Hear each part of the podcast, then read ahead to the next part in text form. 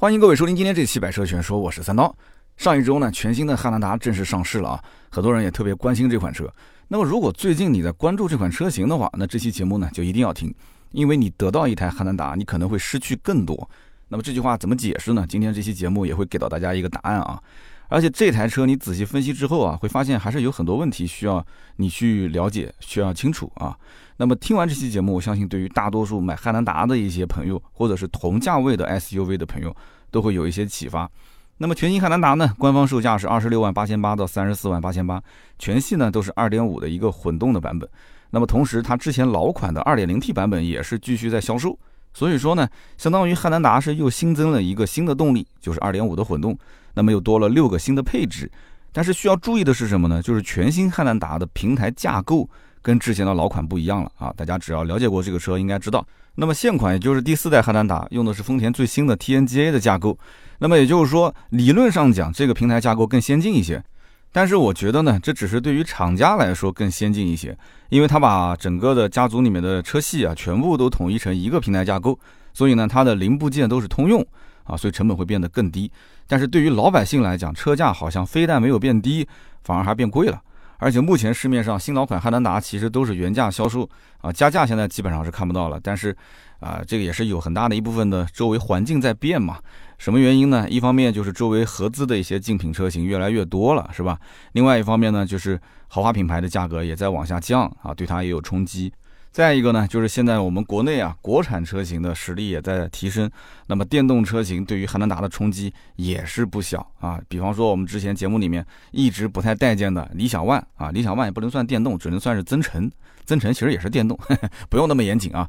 我们有一说一啊，其实理想 ONE 这个车呢，甭管啊我是怎么不待见，但这个车子的销量确实还行，然后也是掠走了不少汉兰达的客户。你仔细想想，是不是这么一回事？所以说，汉兰达现在迫切的想要用新款的混动车型来挽回之前的失去的局面。以前它可以昂着头来卖啊，可以说加价个一两万块钱还要等很久。但是现在我觉得它可能比以前要急一些了，因为大环境已经变成现在这个样子了啊。汉兰达没有什么实质性的能吊打竞争对手的一些实力，所以说这个车子好不好，其实还是很好的。很保值啊，也很省心，这个我觉得就是它的卖点，没有任何问题。但是这台车值不值得买？我觉得你要好好去了解了解它，它是不是适合你。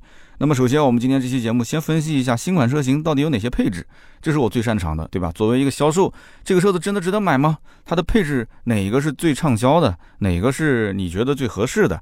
那么汉兰达其实现在新款一共是六个配置啊，那么去掉一个最低配五座版本。啊，去掉一个最顶配的啊，三十四万多的版本，它实际上可以买到的也就是四个版本。那有人讲，你为什么要去掉这两个版本呢？我给你分析一下啊。那么首先，我相信不会有多少人真的去买五座版的汉兰达。那么对于这一点来讲的话，厂家都是这么认为的，因为厂家几乎就不生产五座版汉兰达。如果你真的要买的话，你还要跟销售去聊，跟他说我要定制，然后销售肯定也是一脸诧异的，反复的问你，你确定吗？你确定要买五座版汉兰达吗？你确定不去看一看隔壁的本田 URV、本田冠道吗？啊，有人说哪有丰田的销售会这么讲话？我告诉你，真的会，因为你也许是一时冲动，你也许只是跟那个五座和七座的那个最低配比了一下，你觉得说省了六千块钱，你预算不足，你别到时候突然有一天你想到了，哦，我还是买一个冠道更香，买个 URV 更香，你到时候回来要跟我退单，退单更麻烦，你不浪费彼此时间吗？汉兰达进入中国市场十二年，五座版本几乎就没怎么生产过，销量占比不到百分之一。那么既然没人买，它为什么要造呢？很简单啊，因为它便宜啊，它可以拉低售价啊。汉兰达最低配的精英版本七座的售价是多少钱？二十七万四千八。这个版本什么配置都没有啊，可以说是盖中盖的版本，非常低的配置。那么如果你想要再定一个更低的版本，更低的配置啊，你要把价格拉低。那你不能再配置低了，这已经没有配置了，再低那就退回到老富康的年代了。所以丰田实在没办法，只能再减掉六千块钱啊，把价格打到了二十六万八千八。哎，看起来好像舒服了一些，是吧？那么这六千块钱减掉了什么呢？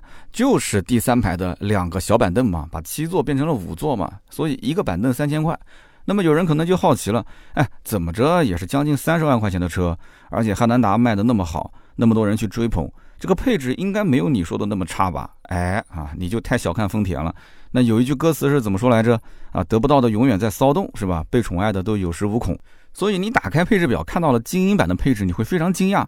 精英版本的汉兰达其实就是一台没有前后雷达、没有倒车影像、没有定速巡航、没有天窗、没有真皮座椅、没有导航、没有车联网，还是一个塑料方向盘的七座 SUV 啊，就这么一个盖中盖的版本，还要卖到二十六万八千八啊，七座是卖到二十七万四千八。所以很多人想买汉兰达，但是大家都不傻。大家也知道，我花了将近三十万，我不能接受这么低的配置，那么也就逼着消费者只能是再往上看。那再往上看呢，整体的售价就超过三十万了啊，从三十万起步到三十四万多。那么这样的一个价格区间，你能否接受？你原来可能想的是三十万以内，我是不是能落地？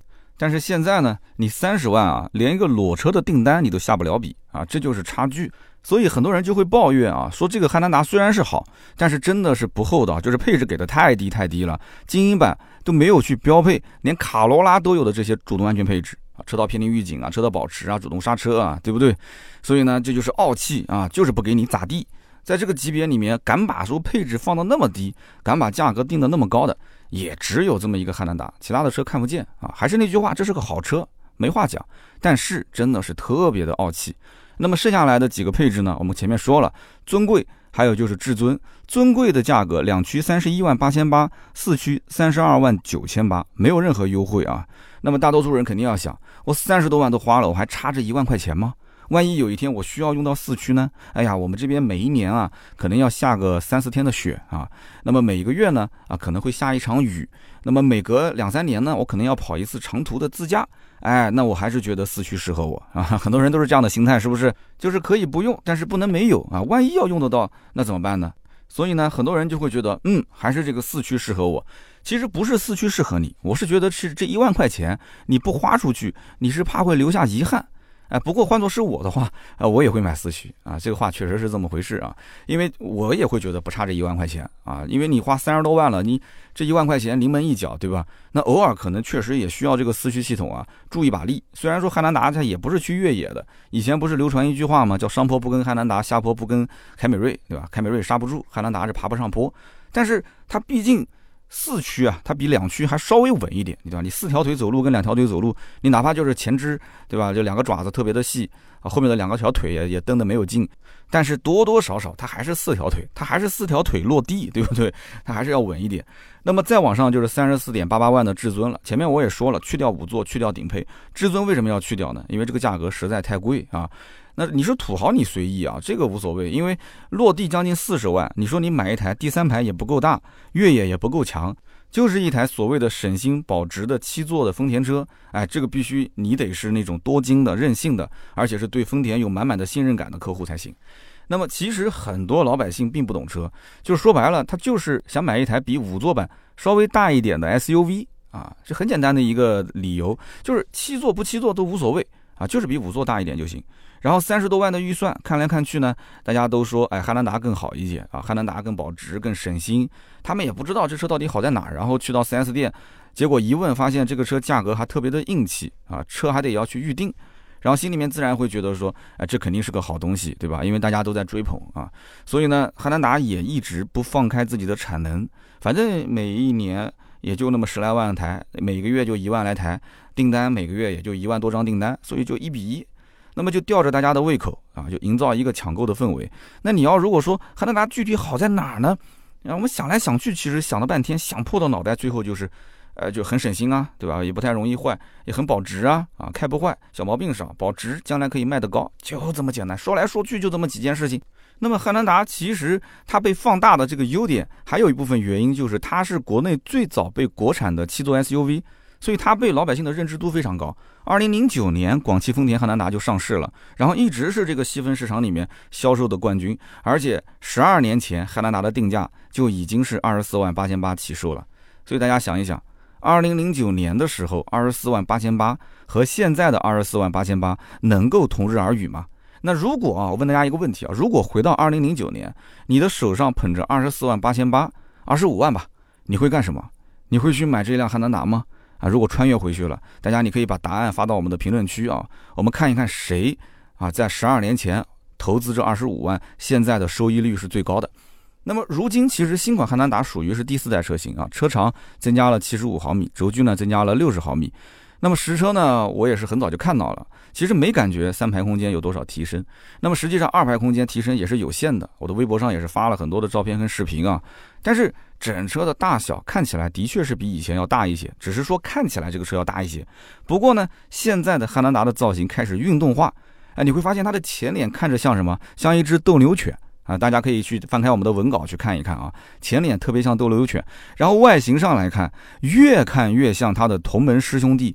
斯巴鲁啊，斯巴鲁的森林人，斯巴鲁的傲虎，你去看一看是不是这样？所以没有了之前那个汉兰达老款造型那种四平八稳，没有那么耐看了。大家是不是有同感？就觉得新款好像没有老款那么耐看，那么的感觉就是很舒缓啊，就是很大气。就中国人买车都喜欢用这些词嘛，大气啊，就是。所以呢，我还是喜欢老款的造型，我不喜欢新款的造型。我不知道你是怎么想的。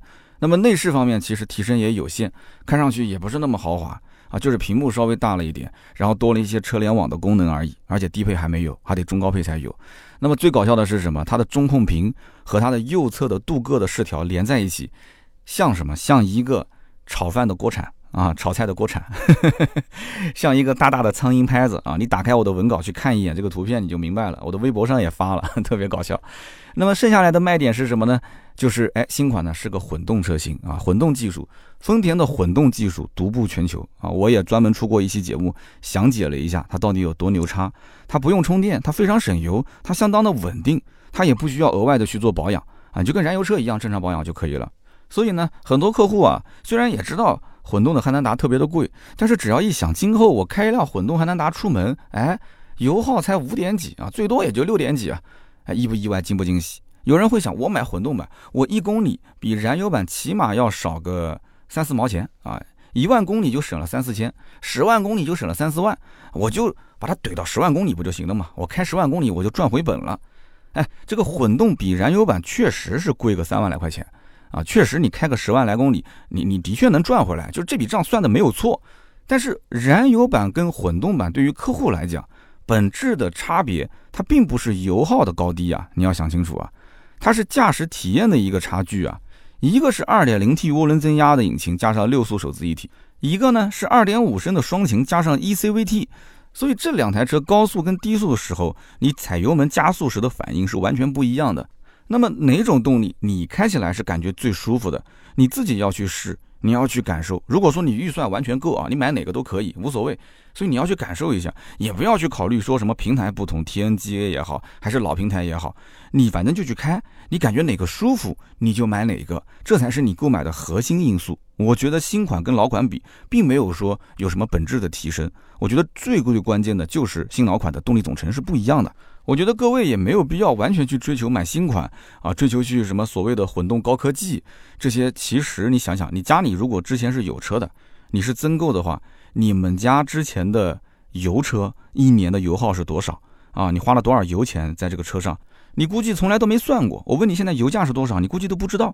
你加油无非就掏个两百块钱、三百块钱，或者直接跟他说，哎，给我油箱加满，你都不会去看。所以加油油耗这些东西，并不是你真正后期用车的一个首要考虑的因素，而是你在买车之前会着重考虑的一个因素。很多的家用车，其实对于大家来讲，只要不是油老虎就可以了。你不要一踩油门，对吧？就五毛钱一块钱就没有了。你说一开出去十五到二十个油，那太夸张了。二点零 T 的还能达正常油耗，如果是市区开十到十二个油。那么像这样的一个油耗啊，对应这样大的一个车型，你能不能接受啊？你觉得合适不合适？那如果跑长途的话，油耗会更低啊，主要就看你是怎么用的。那么因此，你如果常年在市区开啊，你一定要说我在市区开，我不能接受这么高的油耗。可是我又要买一个汉兰达这么大的车，我觉得这个双擎版本就是为我来研发的，就是最适合我的。哎，我一开出去就六点几的油耗啊，这么大个车子多舒服啊！啊，我本身体型也比较大，全家都是那种大个子。那 OK，那没有话讲，这个车子的确适合你，而且呢，你开的越多，确实越省。那么如果说你要是家里面都是小个子，你确实也不需要那么大的车，你家里面本来就有一台车，而且你常年跑高速，那我觉得你真的要想想，这汉兰达啊，你不要跟风啊，特别是不要跟风去买个混动汉兰达啊，人家燃油跑高速，你混动跑高速，你常年跑高速，其实你们俩没什么本质差别，没有发挥出它最大的一个特点，最大的优势。所以呢，最后我们也是讲一讲今天的重点，就是买汉兰达为什么我会说买了它你会失去更多呢？首先我们要肯定一点，汉兰达确实是一个不错的产品啊，不错的车。丰田很保值，丰田很耐用，这个形象，我觉得一大半的功劳都是靠汉兰达这款车。那当然了，还有普拉多啊、陆巡啊，那就是另一半的功劳。那么这两个优点其实已经能够打动绝大多数的用户了。但是我仍然要提醒在座的各位，这台车不便宜啊，真的是不便宜。你如果有这样的一个预算，三十来万啊，如果说你入手了汉兰达，你真的会失去更多。那比方说，你首先失去的是品牌和动力。那有人会说，丰田的品牌其实就挺不错的呀，啊，口碑也挺好，哎，是不错，丰田的口碑确实挺好，但是呢，它也仅仅是一个普普通通的品牌而已，它不是一个豪华品牌啊。大家都知道，豪华品牌跟普通品牌有什么区别？讲一个简单的例子就可以了，你开一台丰田汉兰达回家啊，跟门卫大爷的丰田小车其实只是大小之间的区别而已啊，品牌并没有什么差距啊，这老大爷也不会觉得说你开的是一台什么豪车。那有人讲说我不在意这些眼神，我不在意这些社会上面的所谓的虚头巴脑的东西，我更务实一些，我更理性一些。OK，你是一个理性的人，那么接下来就听我理性一点的分析。那么实际上同样的预算，凯迪拉克的叉 T 五三十万可以落地，听好了是落地。沃尔沃的叉 C 六零三十到三十五万全款毫无压力，奥迪的 Q 五 L 三十三万到三十五万成交价格很透明，宝马的叉三二五 i 三十四万上下肯定没有问题。那么有人要说了，你刚刚提到的这些车牌子都挺硬，但它不是七座，我不考虑。好，行，奔驰的 G R B 虽然小了一点，但它是不是七座车？三十多万一样可以搞定。那么凯迪拉克的叉 T 六啊，车子够大了吧？是不是六七座？优惠后裸车三十四到三十五万，价格可还行？哎，福特的探险者比汉兰达大一圈，动力甩它两条街，裸车价三十二到三十四万，你考不考虑？还有帕里斯蒂三点五 V 六这种韩国进口车型，我都懒得提。那么沃尔沃的 x C 九零换上了领克零九的皮肤，价格砍一半，上来就跟你干，我就问你行不行？啊啊，死哥死哥。那么其次呢，你还会失去什么？你还会失去一台真正的七座车的空间。那有人讲说，汉兰达不就是七座车吗？什么叫做失去真正七座车的空间？我就想问你，你为什么不去买 MPV 呢？啊，有人讲 MPV 这个这个出门就像个司机，好。那不管是别克的 G L 八也好，还是本田的奥德赛也好，还是本田的艾力绅也好，第二排的标标准准的独立座椅啊，第三排的空间也非常的宽敞，哎，无论是舒适性还是空间的体验，就是都是碾压汉兰达的存在。哎，你说我怕 MPV 的油耗高，没关系啊，本田奥德赛、本田的艾力绅都是混动，六个多油能接受吗？你说我觉得它不够豪华，不够豪华，你买 G L 八的艾维尼亚版本，对不对？那如果说我还是摇头，那还是摇头是为什么呢？因为你觉得这是商务车，出门像司机就是没有档次，就是我不管怎么说，你觉得开出门都没有档次，对吧？那么因此呢，你觉得你在意啊，别人看到你会是司机，这是你在意啊，只是可能性而已，就是你是不是忘了买这台车子最初的初衷是什么了？你当时买这个车的初衷啊，你是不是讲说，哎呀，我要换车，家里人不同意，你说我一定要换，你说我换这台车，我今后可以带你们出去玩，我带全家人出去玩，我要买个七座，家里的五座不够用了，啊，你说啊，我要换这个车，我是因为这个后排空间啊，我想再宽敞一些，啊，媳妇儿，你看你其实坐后排就有点憋屈，对吧？老爸老妈坐后排有点憋屈，我让让你们舒服一些，买车之前找的理由都是这些，都是这些，但是真正等到买的时候。我开出去，我我会不会被别人看成是司机？我开出去，我会不会被别人就是觉得啊，我我没面子？所以你看啊，这个道理非常非常的简单，非常非常的清晰。MPV 在空间在舒适度上就是秒杀所谓的汉兰达七座版本的，甚至同级别的七座 SUV 都是秒杀。那那你为什么会找个理由不买它呢？就是各种摇头，不不不不买，为什么？因为你自私啊，这就是一个很自私的想法。就是因为你怕别人，他可能怀疑你是个司机，这是个公司的公车，所以你就放弃了给家人一个舒适的乘车环境。你是个渣男，对不对？哎呦，这个结论好像下的有点太重了啊！哎，反正就是这样。所以最后呢，我再帮大家排几个坑啊，就是实际上汉兰达的保值率也仅仅只针对之前我们说的这个燃油版本的车型而已。那么现在的新款双擎，它其实并不一定有那么的保值。为什么这么说呢？哎，你看一看二手车市场里面。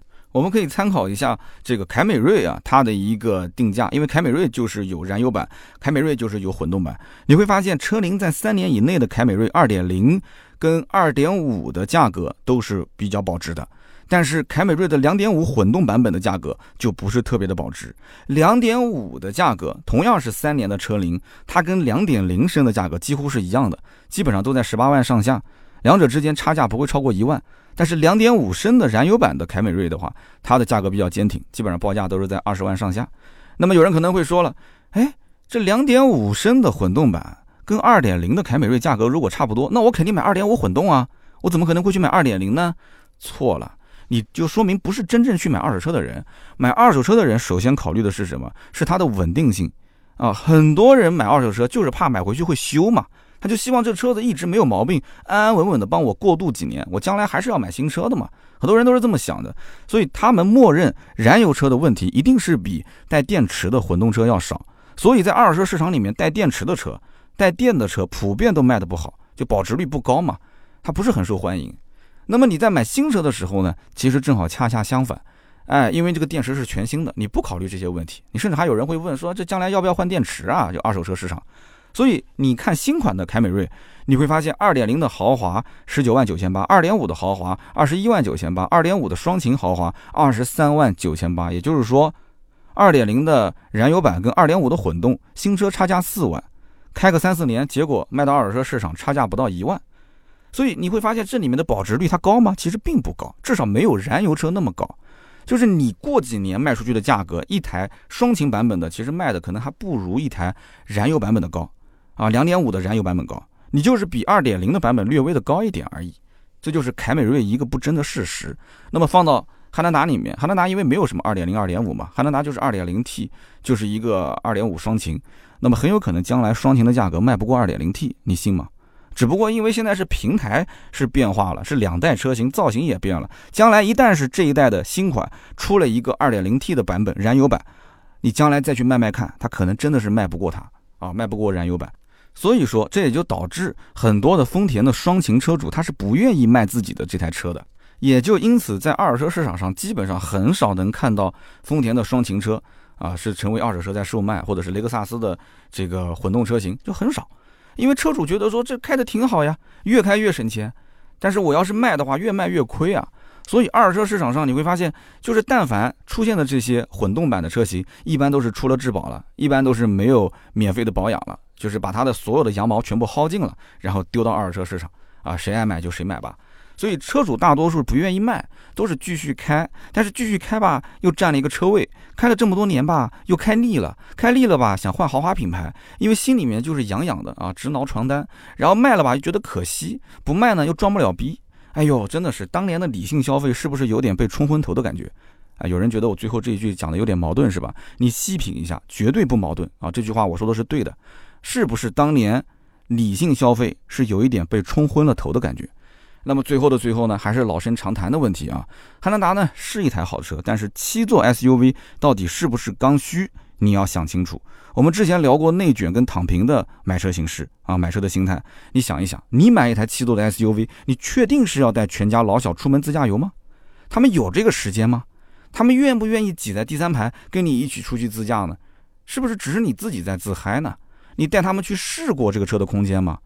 啊，我们二手车行曾经收过一台汉兰达，第三排的座椅立起来的时候，发现它的颜色跟前两排不一样，为什么？我们去问车主，车主怎么讲？说我第三排座椅上一次打开的时候，已经不记得是几年前的事情了。所以说，如果你只是需要一台比五座略微大一点的 SUV，市面上那么多可以选择的车型，你真的有必要去选一个七座汉兰达吗？就是为了不时之需吗？但是你说我不懂车啊，我也不需要什么操控，也不需要配置，或者我不需要豪华品牌去装个门面什么的，我就是要省心，我就是要保值，而且我就就要一个第三排两个小板凳，我应应急，那 OK，汉兰达是台好车，它适合你。好的，那么今天呢，以上就是这期节目所有的内容，感谢大家的收听啊，哎，也不要嫌短，因为该表达的内容都表达了。那么也欢迎各位小伙伴在我们节目下方留言，一起来讨论讨论全新的汉兰达以及它的一些竞争对手啊！可以把这期节目的留言啊发在我们的节目下方，我们也会在每期节目的留言区抽取三位，赠送价值一百六十八元的芥末绿燃油添加剂一瓶。那么也可以把这期节目呢转发给身边如果是在看同级的这些车型的朋友们。